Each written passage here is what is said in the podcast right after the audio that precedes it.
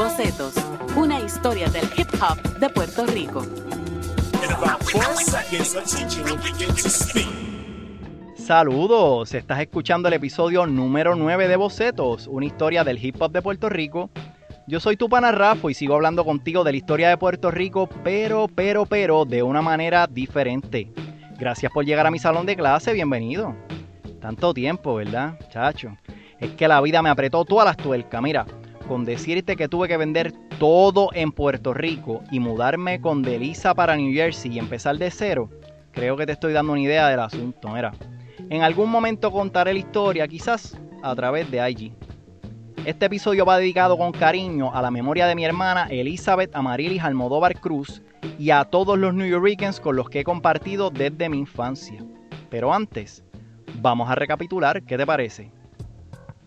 Hasta ahora has escuchado un poquito de mí. Después te hablé del party, el día que comenzó esta cultura. Luego te hablé del Bronx y su historia. Después conversé con Vivian Vázquez para que tuvieras una idea de lo que era vivir en ese Bronx.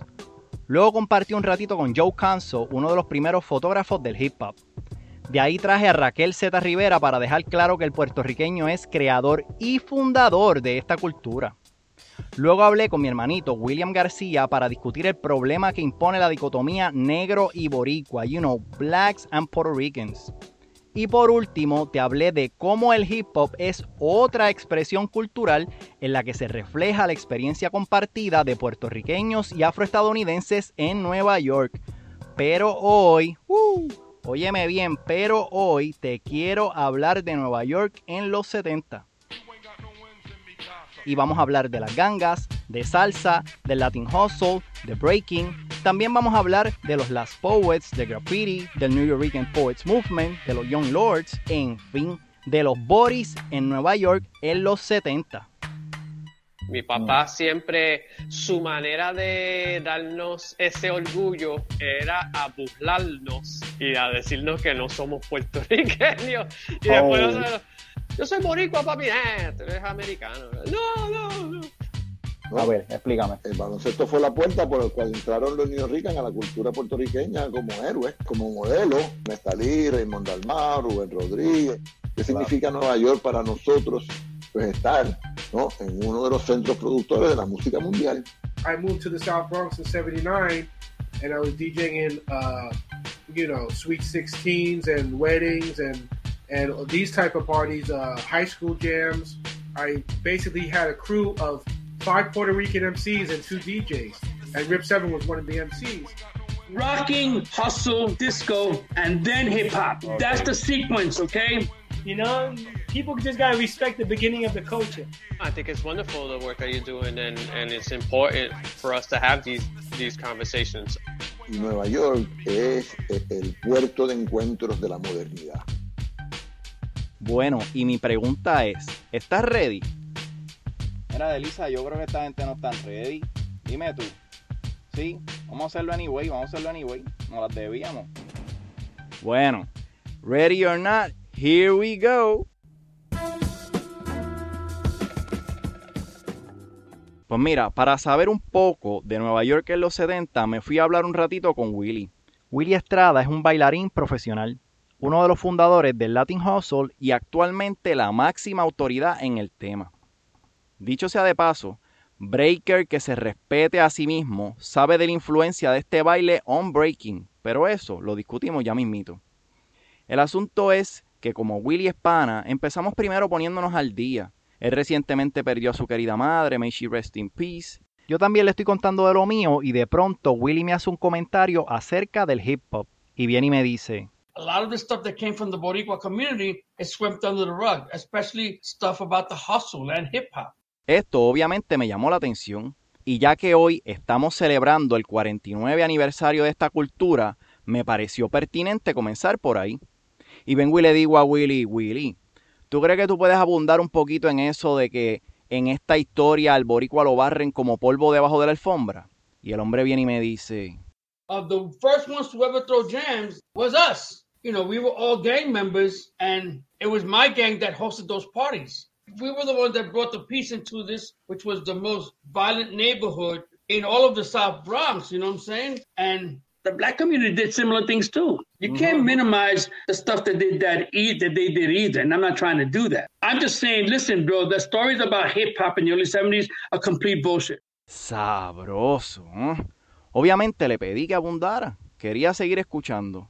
Y Willy, muy conversador como siempre, me dice, Let me put you in a nutshell. The story about Graham uh, Kool Herc, right? Now, Kool Herc claims that he was looping the beats, and he telling that's when the b boys started going to the floor. I'm like, but nobody was looping the beats. And first of all, Raheem for the Fierce Five recently put up a letter. This was this past last last February. He did that. He said, "Man, I've been to countless Kool Herc parties, and never once did I ever see him putting his hands on the on the turntable. He wasn't looping the beats. He wasn't doing any of that stuff. You know what I'm saying? Vaya, otra crítica a Herc, una figura importante en todo esto, pero que no se debe santificar. Aquí tú sabes que yo le di importancia a su hermana Cindy Campbell en la conformación de esta cultura, así que eso está muy bien, muy bien. Pero escuchándolo, recordé un artículo que el mismo Herc escribió hablando de su aporte a la cultura. ¡Ja! Muchacho, Willy viene y me dice sobre esto. I read the first article about Kool a long time ago, and there was a picture of him with a phonograph and an amplifier. And he was saying how he was playing records for the kids, and he was just flipping records, bro. He was not doing that stuff. But these other people who are trying to change history, they claim that, oh no, he was looping the beats and doing, but no, no, he wasn't. Nobody was. Even in 1974, when we were hosting those parties at St. Mary's, we started off with one phonograph, and then after they, the the center manager saw how successful the dances were, because hundreds of people came, we got two phonographs, and we would lower the music, lower the volume to one while we raised the volume to the other one, because we didn't have a mixer, because you could not buy a mixer at an electronics store unless you had a commercial license. So I'm like, how the hell did what, what mixer do you have? Oh, he made his own mixer. Bullshit, bro. He was playing with a photograph, man. Stop it. Because I spoke to enough people that were there that said the same thing. Damn, nigga. Mientras lo escucho, voy diciéndome, bueno, yo entiendo que lo que ha pasado es que en esta historia la voz cantante la han tenido los afroestadounidenses. Pero cuando un boricua que estuvo ahí desde el principio lo escucha, dice, mmm, espérate, espérate, espérate. Y mientras voy ponderando esto, de pronto escucho a Willy bajándole caliente también a Grandmaster Flash y digo, eh, a rayo, espérate, ¿cómo es? One guy told me, oh, oh, I was born in 1974 at Grandmaster Flash Jams. I'm like, what? Dude, stop telling lies. And I called this girl right away. Grandmaster Flash was not playing in the parks in 1974. The only one doing dances, because Grandmaster Flash lived a few blocks from here, where we are right now. So I was, I'm like, listen, bro, the first dances being held in this area, and this was Bachelor Nation, the, the gang, the Bachelors, was the St. Mary's Center, bro. And this is before Grandmaster Flash started playing, because he didn't start playing until 1976. And actually, the first thing he started doing was was cookie jams. And then the following year, when the blackout of 1977, everybody got their hands on equipment. Now everybody became a DJ, right? So I'm like, dude, but don't try to take it back to the early 70s. En fin, yo no creo que el asunto sea uno de just bullshit. Claro, siempre hay gente que añade paquetes a la historia buscando protagonismos y eso, you know. Pero repito, yo pienso que lo que ha pasado es que solo hemos escuchado la historia del hip hop desde el registro de los afroestadounidenses. Aquí faltan otras miradas, otras historias. Yo, por supuesto, te voy a ofrecer la versión boricua. ¡Ya!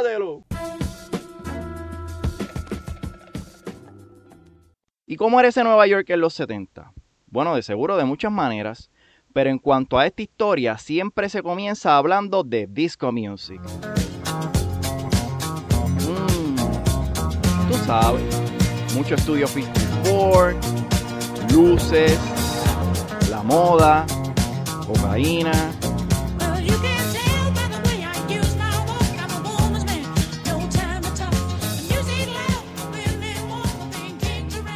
Clásico, mi pana.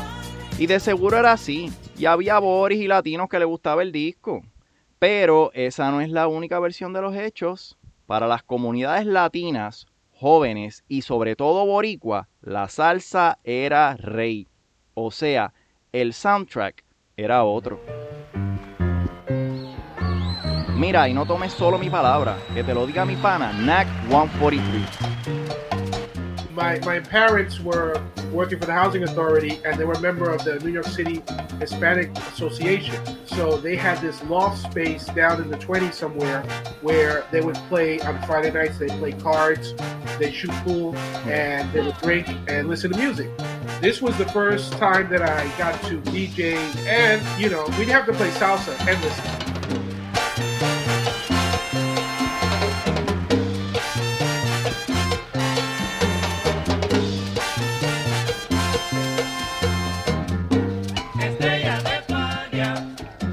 Knack es un style writer pioneer, boricua y una voz bien importante en esta historia.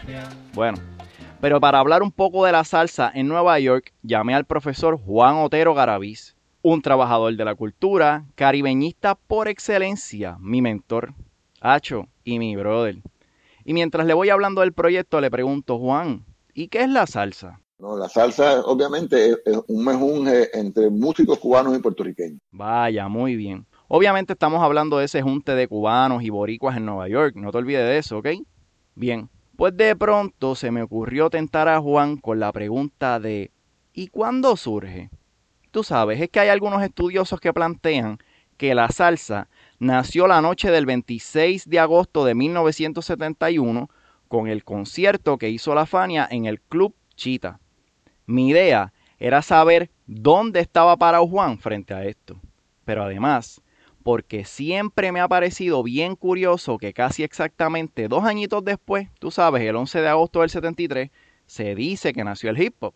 Chacho, pero Juan es todo un sensei y viene y me dice que la salsa, Realmente empezó después del Bugalú. mira, y el bugalú, Juan Flores lo llamaba a true New Yorker expression. Dile,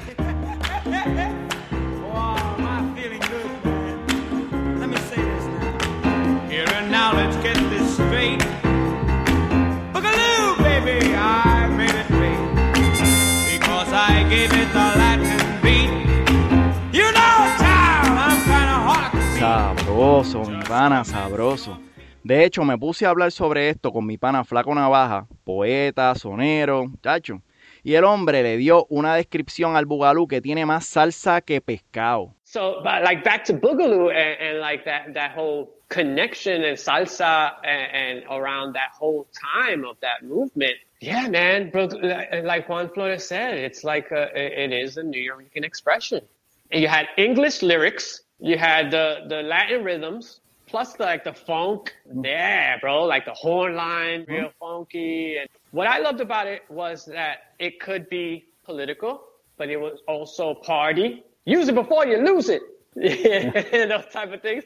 I love, man. I love Boogaloo, man. There's so many Gotcha. Boogaloo tunes that are so great, and so many artists that kind of when there was the transition into more salsa, some of them kind of fell away. Sí, lamentablemente el bugalú fue una expresión de muy corta duración. Hay varias versiones de por qué desapareció. Entre ellas, que los músicos no la querían tocar. Otros dicen que intervinieron los intereses de las disqueras para que no sonara en la radio. Pues, en fin, todo un misterio. El asunto es que el bugalú dio paso a la salsa, pero a una salsa muy particular, bien neoyorquina. El mejor ejemplo de esta salsa, o más bien hacia dónde apuntaba este ritmo, uno lo encuentra en el numerito El Nuevo Barreto que salió en el álbum Acid de Rey Barreto, por supuesto, a finales de los 60.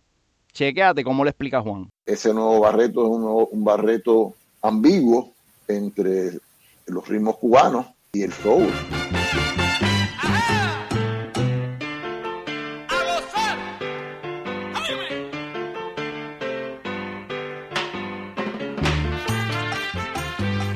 Barreto en ese mismo momento, en los años 60, está ensayando lo que quiere tocar es soul y jazz. Y quiere tocar un jazz de big band. Esto tiene que ver mucho entonces con la relación con los afroamericanos.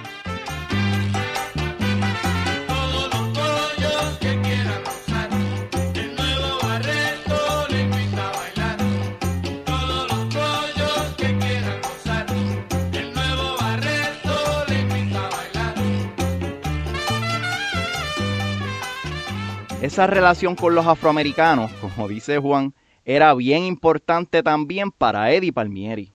Palmieri siempre quiso ser eh, eh, fiel al público afroamericano. Tiene sus mejores amigos, un poeta afro que hizo el Harlem River Drive a principios de los 70, ¿no?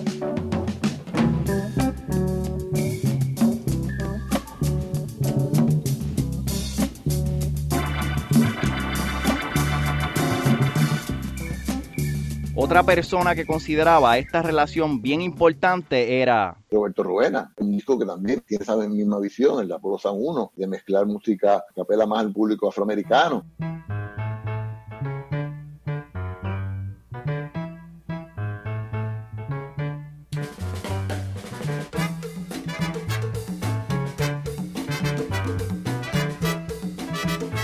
En fin, no sé si te la estás llevando, pero lo que Juan y yo estamos tratando de comunicarte es que, Y eso es lo que va a evolucionar, se va a conocer como salsa. es decir, la salsa neoyorquina era jóvenes puertorriqueños interpretando música cubana, pero con ritmos de soul, funk y jazz.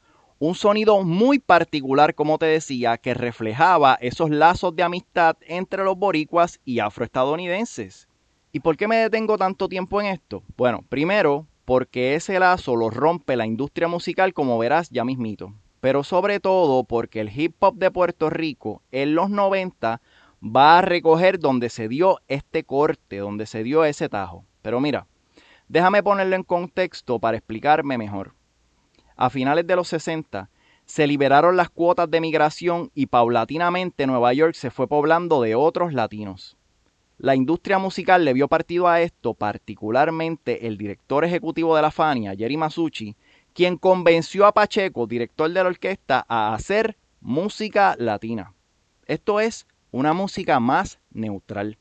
La jugada sería muy conveniente para así poder exportarla, pues como explica Juan, lo latino Se identifica de que ya no es afrocubano, no lo puedes poner cubano ni como puertorriqueño, tienes que empezar a, tener un término para ver también si, el coast. En esta historia, el numerito latino por excelencia va a ser Cheche Colé del álbum Cosa Nuestra de Willy Colón. ¿Y qué es Cheche Colé? Para el público del momento es un tema original, nuevo, desconocido, pero no es un ritmo cubano, es un, ¿no? una fusión de ritmos ¿no? tocados al mismo tiempo. Cada instrumento toca un ritmo afrocaribeño diferente. Uno está tocando goza, el bajo está tocando como el acorde del- de la plena o del merengue, la conga está tocando bomba, la campana está tocando como un centro de calipso, de lo que sea, ¿no? De otro lado, ¿no? Y esos ritmos se sostienen durante todo el número y eso no es un guaguancó, eso no es un son montuno, eso no es un jazz, eso no es un bolero. No, ese ritmo es único, apela, se hace venezolano, se panameño. O dominicano, o cualquier otro latino que vivía en Nueva York, o cualquier otra parte del mundo hacia donde esta música iba a ser exportada, you know. Y así llegamos a Puerto Rico. En este proceso de convertir esta música de barrio, esta música comunal, en mercancía para ser exportada, a Puerto Rico llega una versión sin soul, es decir, una salsa depurada que no reflejaba el compartir con los afroestadounidenses. Y principalmente al mercado puertorriqueño, este traslado para acá es lo que lo desvincula de estas conexiones con lo afroamericano. Aquí la, la- la- se pega a tildar la música eh, eh, soul como música gringa, ¿no? A pesar de que no son gringos, ¿no? Bueno, son blancos, explotadores, nada de eso, quienes las ejecutan y quienes las interpretan y quienes las producen.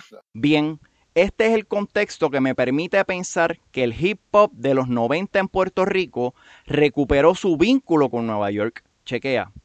Para mediados de los 80 ya estaban llegando cassettes de LL Cool J, Big Daddy Kane, etc. Y par de chamaquitos como DJ Negro y Vico C estaban sampleando su música y haciendo rap. Pero cuando la industria musical, en particular Prime Records, vio que esta música gustaba entre los jóvenes, empezó a mezclarla con el reggae jamaiquino o, en su versión en español, aquel reggae panameño, ¿te acuerdas? Y también con el merengue dominicano. La intención, comercializar el rap. Volvemos a ver que la historia se repite, ¿no?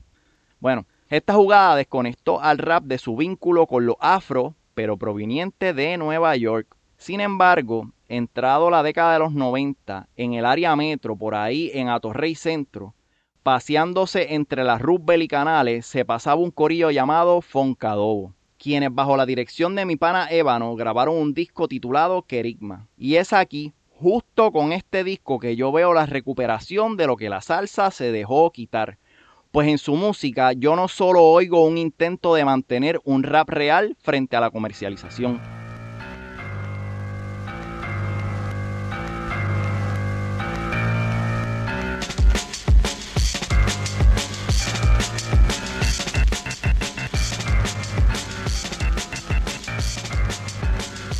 También yo veo otro intento.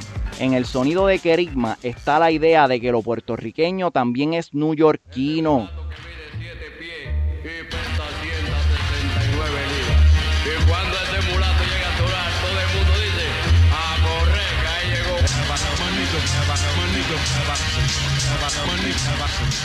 Ese mulato, ese mulato, ese mulato. Y esto es algo que la cultura puertorriqueña de Puerto Rico aún no ha atendido. O le pichea, porque si acepta que lo puertorriqueño también es neoyorquino, como que pierde su puertorriqueñidad, no sé, se le caen los cantos. Mira, el asunto es que por esto es que yo creo que el hip hop boricua recogió donde la salsa dejó.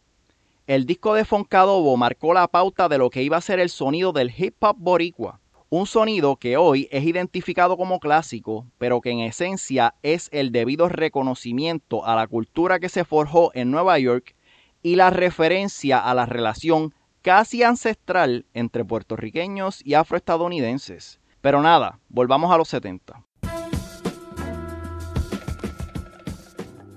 Pues mientras la salsa pasaba por su transformación latina, en el Bronx se estaba desarrollando un baile que jugaría un papel importante tanto en el breaking como en la misma salsa. Te hablo del Latin Hustle.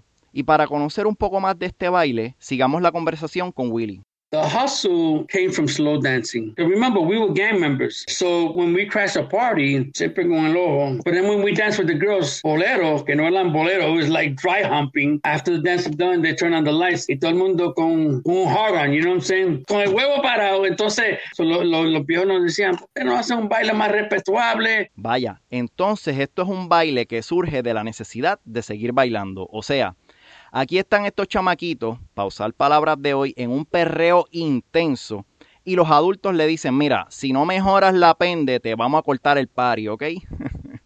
Entendiendo el contexto, le pregunté a Willy que para cuándo más o menos había empezado el hustle. Y me dice, The latter part of 1972 was when we first started developing the hustle. La salsa ya era de los 60. So, en el principio, el baile no tenía nada de salsa ni nada de eso. Era bien simple. Entonces, ya para la cuarta revisión de The Hustle, en el 1974, ya estábamos usando vueltas de salsa, de mambo, de swing. me encanta, me encanta. De hecho, hay un relato de mi pana Nak que le puede dar un colorcito bien chévere a esta historia. Check it out. when I first started seeing the hustle was in my cousin's house, who's uh, Stefan Clemente, Mr. Wiggles. I Yeah. would see his older brother Dennis and his sister Wanda uh, and Cookie. They were all start hustling, and I was just like, "Wow, this is you know this is really incredible." And I'm talking about 75, 76 probably. Como puedes ver, ya esto era un baile que se estaba regando por el barrio. Ahora, cabe destacar que el que tomaran pasos del swing, del mambo y de la salsa no es que eran copiones, es que estaban creando algo nuevo y dinámico. Y en el caso del hustle, fueron unos pasos únicos que influenciaron a todo Nueva York. En cuanto a la salsa, chequéate cómo lo pone Juan. Y la gente de la salsa termina haciendo movimientos como los de Hustle. O los de Hustle eran imitando los movimientos de la salsa. Porque los DJs del Hustle y del disco también habían boricuas, ¿no? Qué fenómeno, ¿verdad? Pues y en cuanto al rocking, esos primeros pasos en los inicios del breaking, que voy a discutir ya mismo, chequéate lo que dice Mr. Wiggles sobre la influencia del hustle y Willy particularmente. Now, Mr. Wiggles, boricua, es un ícono del hip hop a nivel mundial and a b-boy pioneer. Su nombre de pila es Stefan Clemente y sus palabras se encuentran en el libro The Rise of Latin Hustle. Las voy a leer como aparecen en inglés para respetar el primer idioma de Wiggles. Dice y cito: When I was a young kid growing up in the South Bronx, I never knew where the moves and the energy of rocking came from.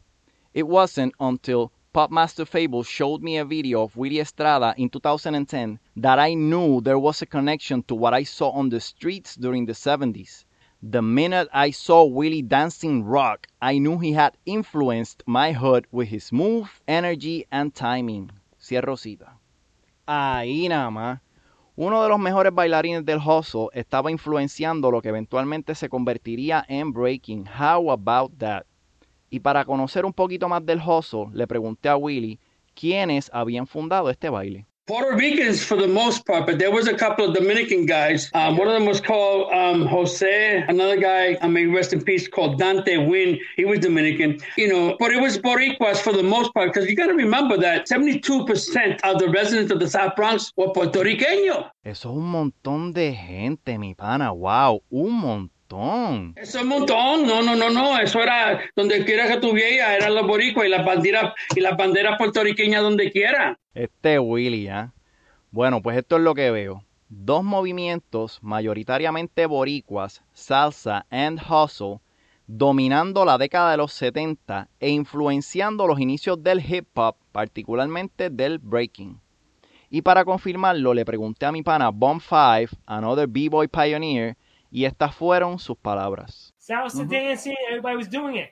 Then you just took the moves and started making swift moves with it. Like the freestyle dance, you start combining the salsa, you start combining the hustle together into the, your own moves, into a freestyle hustle. There was no Yeah. step shit. It was all about freestyle rocking, you know? Pues mira, vamos a entrar al rocking para eso de no dejarte esperando, ¿te parece? Rocking or outlaw rocking, como se terminó conociendo, fueron esos primeros pasos que dieron inicio al breaking. Y como te dijo Bomb, estaban basados más en freestyle que otra cosa. Es que, si recuerdas, Willie nos dijo que al hustle se le añadieron unos pasos y no todo el mundo los sabía seguir. Lo mismo estaba pasando con la salsa. Dice Juan que los chamacos argumentaban, que ellos decían que cuando jóvenes ellos no podían bailar salsa, no, no podían meter mano a la salsa, no era pero entonces se ponían a hacer hip hop, que era más freestyle, ¿no? Cuando Juan dice aquí hip hop se refiere al rocking, ¿verdad? Anyway, me interesaba saber para cuándo más o menos empieza a darse ese freestyle rocking, dónde y cómo se veían esos primeros pasos. Para atender esto, regreso a Willy, que es el mayorcito del combo, y me dice, Look, it comes back to the gang culture because the gang culture is what gave birth to the hustle and rocking, by the way. The first rockers that I ever saw doing that was uh, when I went to the clubhouse for the Royal Javelins, which was the first big gang I was in, right? And then you see the Vietnam vets battling and you see them pulling out shotguns, machine guns, bazookas, throwing grenades, you know what I'm saying? Uh, stabbing motions, like, like they were killing you. But it was like they were battling on the front lines of Vietnam in the bush. That's the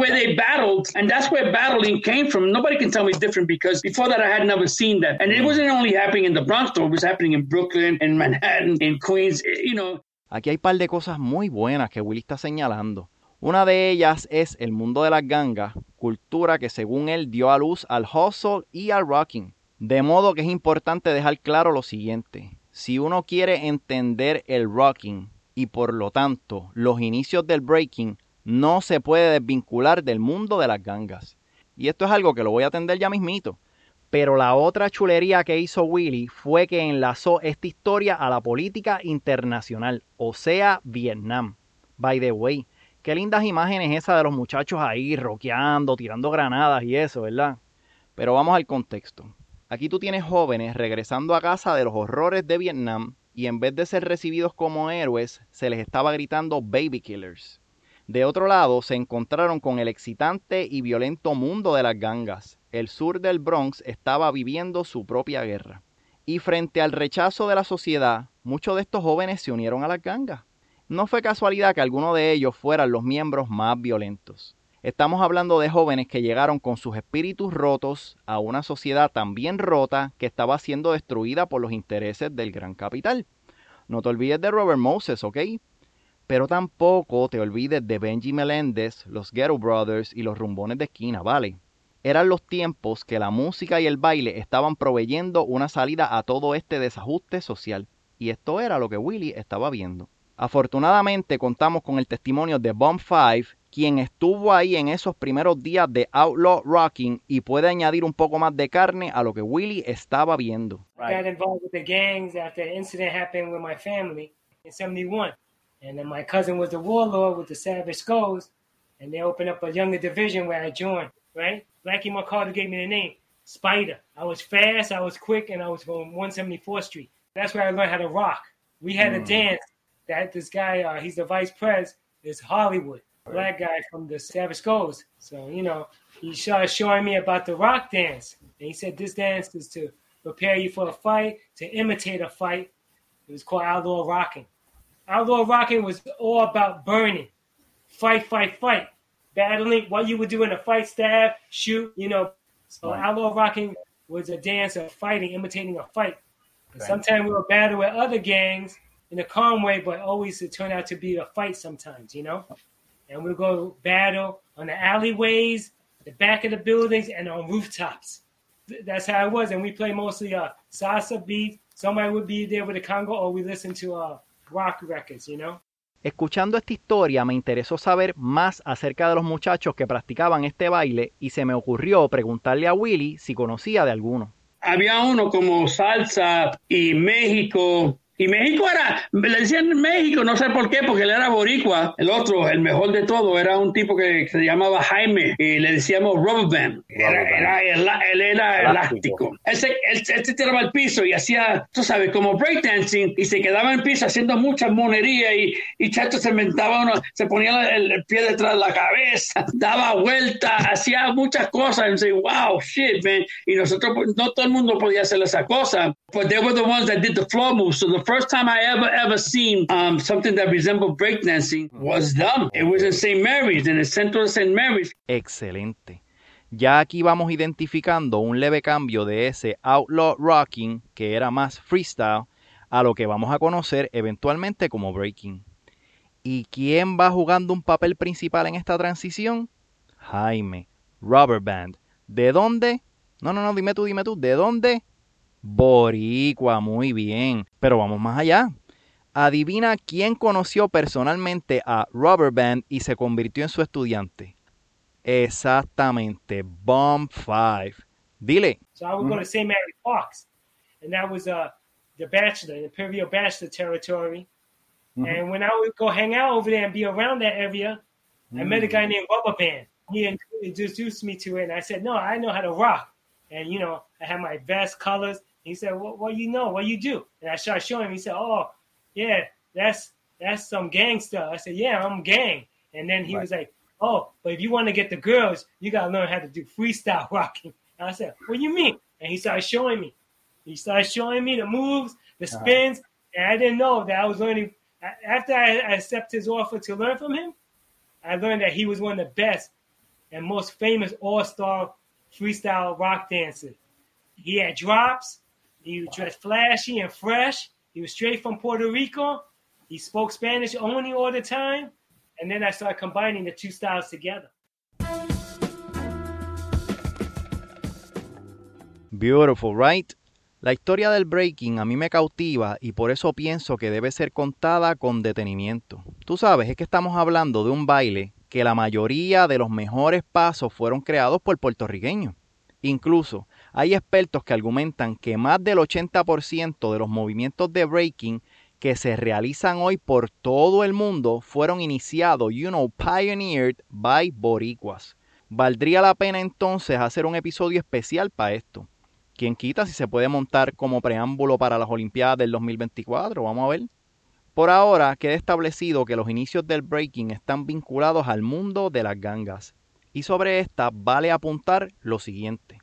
El 17 de junio del 73, repito, 17 de junio de 73, a unos meses del party de Herc, el New York Times sacó una noticia para hablar del alarmante problema de las gangas.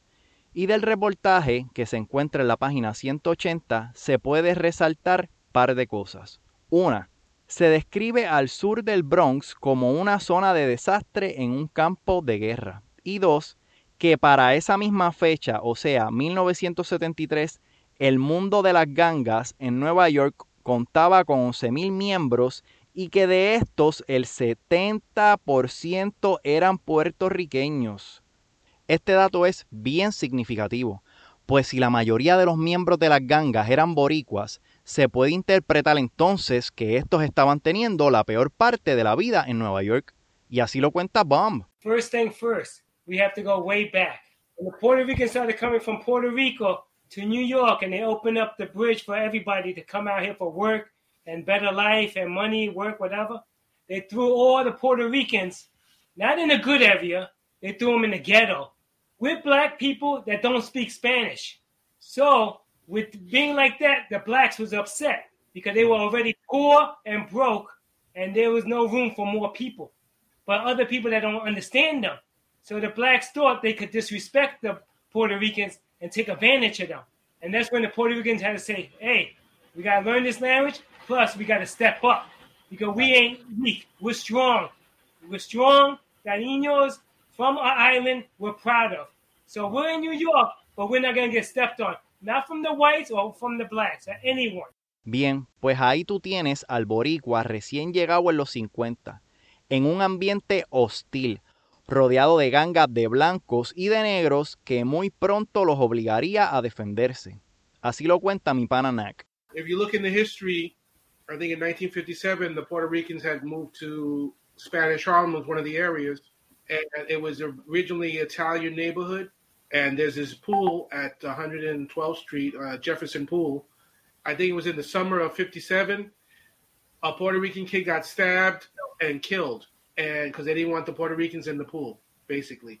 So that's just where the gangs started to were really for protection. So I found out later on because I went to my cousin's funeral that he was one of the original members of the Viceroys, which was one of the Puerto, first Puerto Rican gangs in Spanish Harlem in the mm. 50s.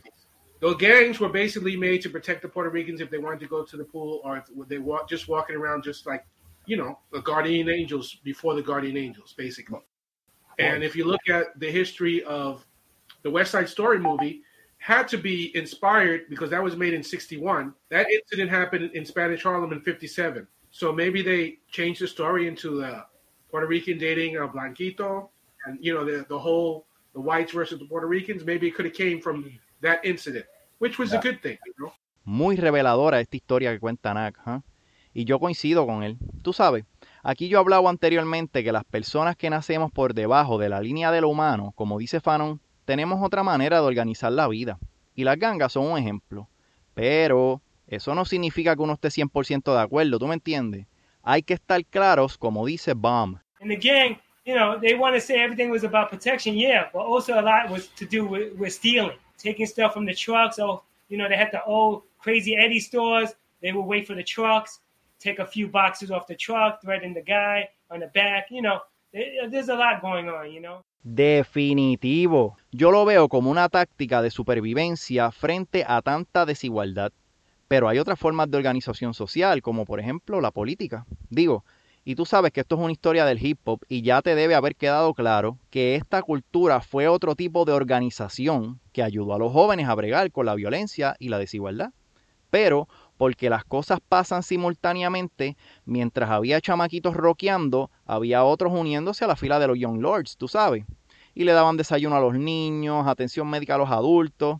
Mira, y cuando yo digo aquí chamaquitos, no es que estoy siendo condescendiente con ellos, es que en verdad, esta historia de Nueva York en los 70 es una historia de chamaquitos. Ya te dije que en el party de Herc los nenes estaban entre los 13 y 19 años. Willy Estrada estaba en sus 17 para el tiempo del hustle. ¿Y cuántos años tú crees que tenía Willy Colón y Héctor Lavoe cuando empezaron? 16 y 17. Y lo mismo con los Young Lords. Así lo piensa mi pana flaco. So when I think about these guys, the young lords and these, you know, uh, men and women were 16, 17 years old and, you know, doing, uh, taking the, the sanitation department wasn't cleaning up the neighborhood. So, all right, you want to, quieren joder. We're going to block the street with garbage. Now you're forced to see us. And it's like, wow. You know, um, the, the, they're, them taking over a church because uh, they wanted to do, uh, like clinic. It was uh, uh, they wanted to do like a makeshift clinic and, and to Mhm, give mhm. kids free breakfast and stuff like that, and they didn't want to do it. Perdóname, pero lo vamos a hacer. You know what I mean? And how inspiring is that? Lo es, mano, lo es, porque a esa edad yo no tenía conciencia política. Otra forma de organizarse fue a través de la bohemia y la poesía. Nueva York en los 70 también fue el tiempo de los New York Poets. Dile ahí, flaco. The New Rican poetry uh, movement started in the 70s. It was uh, kind of like a direct offshoot of the Black Power movement, offshoot of the Black Arts movement, and, you know, a perfect example of the connection between the the black community and the New Yorican community at that time was the creation of the Last Poets and, and Felipe Luciano being mm. a, a member. You know what I mean? That in mm. itself is kind of like that's a, a perfect snapshot. Mm-hmm. So you had these poets, artists, visual artists, teatreros, you know what I mean? Y ellos se juntaban y, y se formaba ese bohemia eh, in different places, and then eventually they ended up getting their own space. And you know, you had you had poets like Miguel Algarín, uh, may he rest in peace. You had poets like uh, Miguel Piñero, Sandra Maria Esteves, who held her own in the midst of all these dudes. And uh, God knows she must have a thousand stories of the struggle that she must have gone through staking her claim in this landscape. So these people took this space and they would do plays and, share their poetry and, and it became a movement. Tremendo. Fíjate, y ya que Flaco mencionó a los Last Poets, vale la pena destacar su importancia dentro de la historia del hip hop. Para Flaco, y yo coincido con él, este gorillo debe ser considerado entre los primeros MCs de esta cultura, particularmente cuando entró el boricua Felipe Luciano. because they were doing spoken word poetry, right? Some of it rhymed and it was with music. It wasn't necessarily like electronic music. It was a lot of jazz. It was like uh, tambore, but the message was, was clear. And they recorded a soundtrack of a movie called like Right On or something like that in 1970, if I'm not mistaken. But, and this is me speaking as a New Yorican poet. Their influence on the scene is undeniable.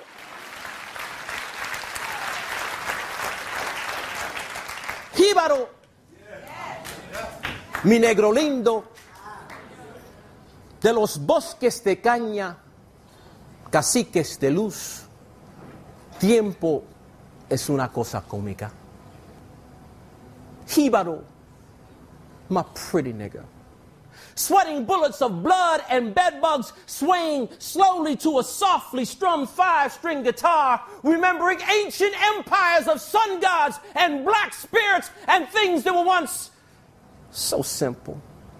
How times have changed men. How men have changed time. Unnatural, screams the wind. Unnatural. Hibaro, my pretty nigga man. Fish smells and cane smells and fish smells and cane smells and tobacco and oppression makes even God smell foul. As foul as the bowels of the ship that vomited you up on the harbor of a cold metal city to die. No sun, no sand, no palm trees. Hibaro, did you know you my nigga? I love the curve of your brow, the slant of your baby's eyes, the calves of your woman dancing. I dig you, you can't hide. I ride with you on subways. I touch shoulders with you and dance. I make crazy love to your daughter. Yeah! You my cold nigga man. And I love you cause you mine. And I'll never let you go. Mm-mm. Never, nigga. Felipe Luciano en la casa. ¡Woo!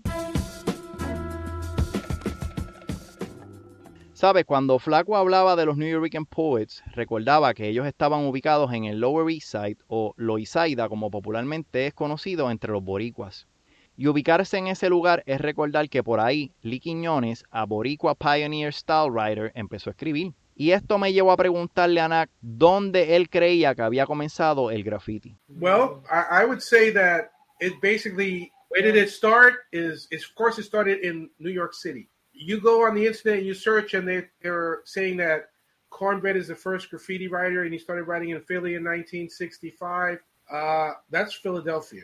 This is New York. And since there was no internet, nobody was seeing what he was doing basically and getting an influence from that. So I just Right. want to put that story to bed that New York is basically the epicenter of where it flourished. Hmm, pudiera parecer arrogante su respuesta, pero chequea su justificación. Now, if you look at the end credits of West Side Story and all the names of everyone who worked in the movie, it's like it's on the wall. It's basically like graffiti style writing. It's like the signature, the first generation of the signature era. Para Nak, en un mundo sin redes sociales, la película West Side Story sirve como medio para mostrar lo que estaba pasando en Nueva York, ya que muchas de las firmas que salen al final es pietaje original de la época. Y la película, como sabemos, es de 1961. Por su parte, Bomb tiene otra versión de los hechos, algo más underground, vinculado al mundo de las gangas y por consiguiente más cercano al contexto que produce al hip hop. Oye, porque vamos a hablar claro. La gente lleva toda la vida escribiendo las paredes. El rap, uno lo pudiera llevar hasta el tiempo de los rapsodas en la Edad Media, y la música y el baile nacieron con la humanidad. Pero los factores que se dieron para que cada uno de estos elementos conformaran al hip hop son exclusivos de ese Nueva York de los 70.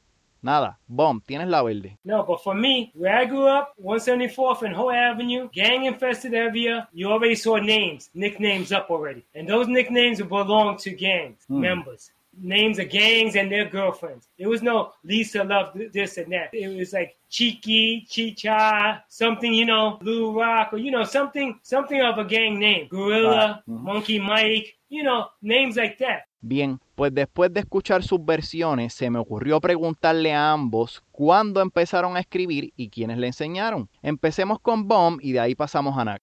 gangs had brother and sister gangs that are really close to each other was a savage nomads and in that gang i met a guy that nurtured me about graffiti and his name was smiley 149 puerto rican puerto rock from 143rd from people's park in the south bronx area you know I moved to 143rd in Brooklyn 79. Prior to that, I was on Roosevelt Island for like two to three years. It was only then that someone was showing me uh, the Black Book, and uh, I started seeing the artwork because I was always into the uh, comic books and the colors, and I started learning how to write my name in a certain style. So Days, DAC 2, they were showing me how to uh, write your name in a stylized form. Like, you know, this is what you, this is how you got to form the letter.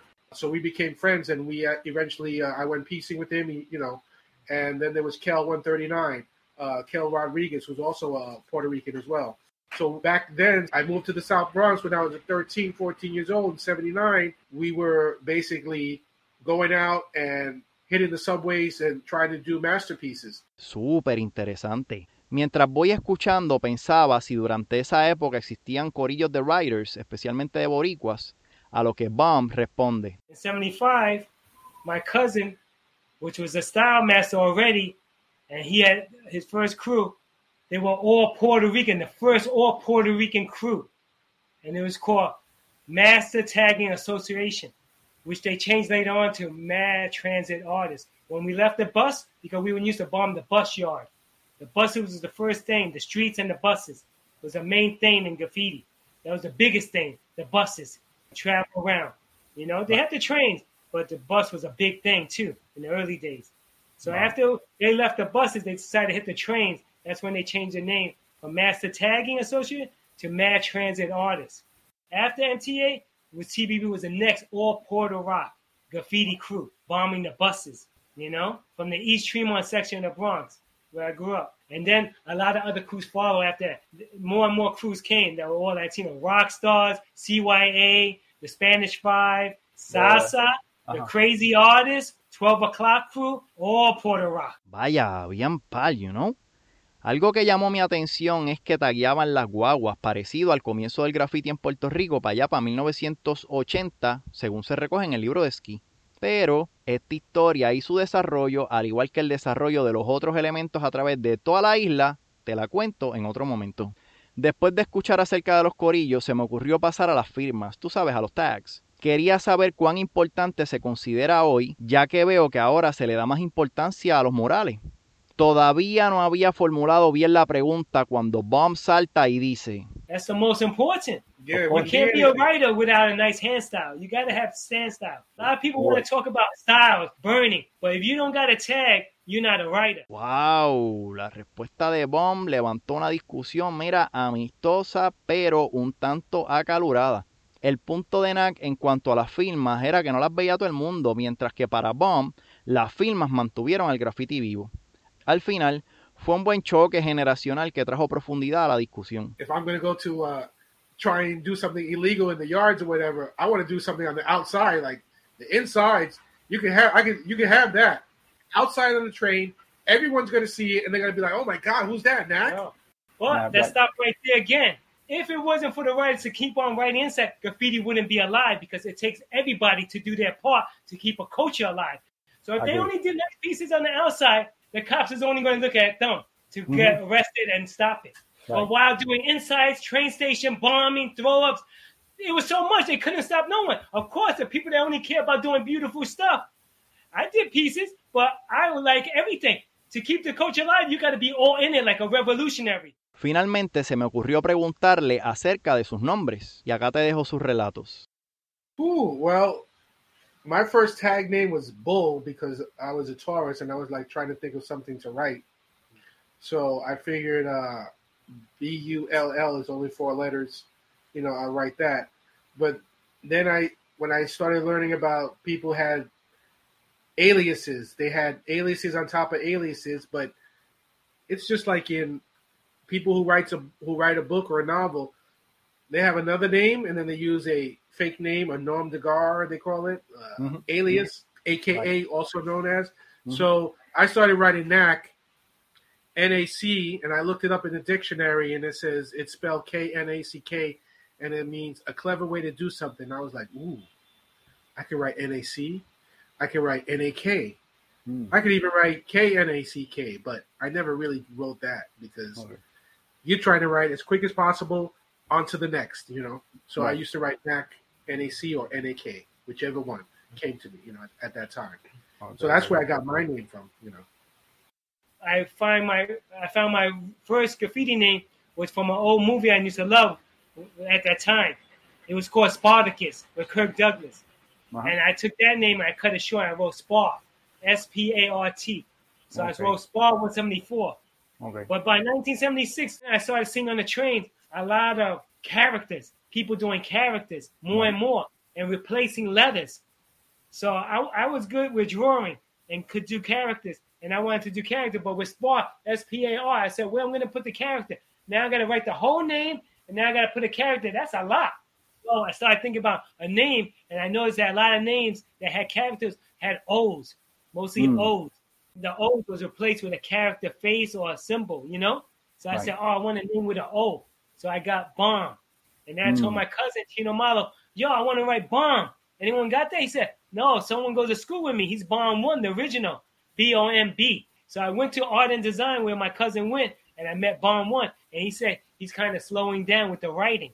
I can have the name. As I left after that day, chilling with my cousin and them, on my way back to the Bronx, all in my head, I was thinking, "What I'm gonna be? Bomb Two? No, no, no. Graffiti is about being original." So I was like, Right. "No, no, I don't want that." So I was in the library with my girlfriend one day. I'm looking in the dictionary, and in parentheses, it was B O M, because the other B is a silent B. You don't hear it. And then right there, I'm gonna be bomb, B O M. So it was the year '76, and I, I started writing just bomb '76. From there, almost in the end of '76, I was known for being a good fighter. I was quick with my hands, and I was quick to fight, and I was moving fast. When you're short and small, you have to know how to protect yourself. Me, I have five fingers, make a fist. I'm good with fighting. Bomb five is here. Bien, pues con esto cerramos la clase de hoy. Hablamos un poco de las gangas, de salsa, del Latin Hustle, de los inicios del breaking, de los Last Poets, de graffiti, del New York Poets Movement, de los Young Lords, en fin. Mi intención fue ofrecerte una estampa de Nueva York en los 70 con los Boris como actores principales. Agradezco enormemente a Blen por conectarme con Bomb y Knack y a ti por visitar mi salón de clase. Como siempre, recuerda que me encuentras en Instagram como bocetos.pr y que puedes escribirme en confianza a bocetos.pr a gmail.com. Si crees que más personas deben escuchar esta historia, comparte el episodio en tus redes o en tus chats y recuerda, bien importante, dejarme tu reseña en iTunes. Por último, nada de esto se pudo haber logrado si los entrevistados que sacaron un rato de su tiempo para atender mis preguntas e inquietudes. Por lo tanto, como protagonistas de esta historia, yo creo que son ellos los que deben despedir el episodio. Hablamos pronto, chequeamos.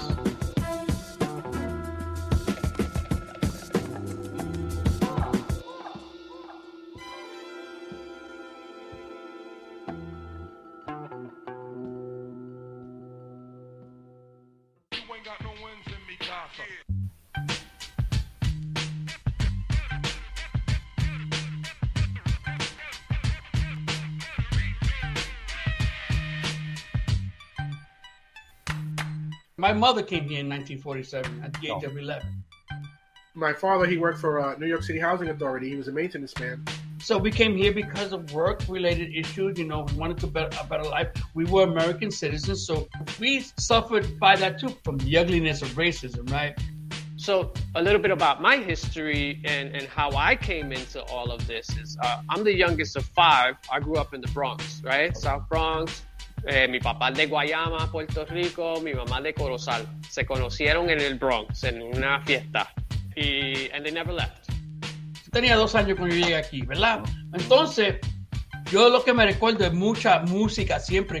Yo tengo muchas fotos de mi familia, de mi, mi, mi tío, mi, mi papá, tenían su propia banda y, y tocaban la música de nosotros, no sé, en todos los paris cuando yo me estaba criando. Ahí fue que yo empecé a bailar mambo. Pues yo tengo películas de ba- bailando mambo a los cinco años.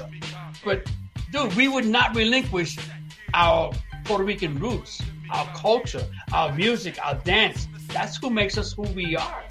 Seeing the parties in your house with your parents dancing the salsa, your sister dancing salsa, you know, family members coming over, cousins, uncles, aunts, everybody's dancing, and enjoying, and all that.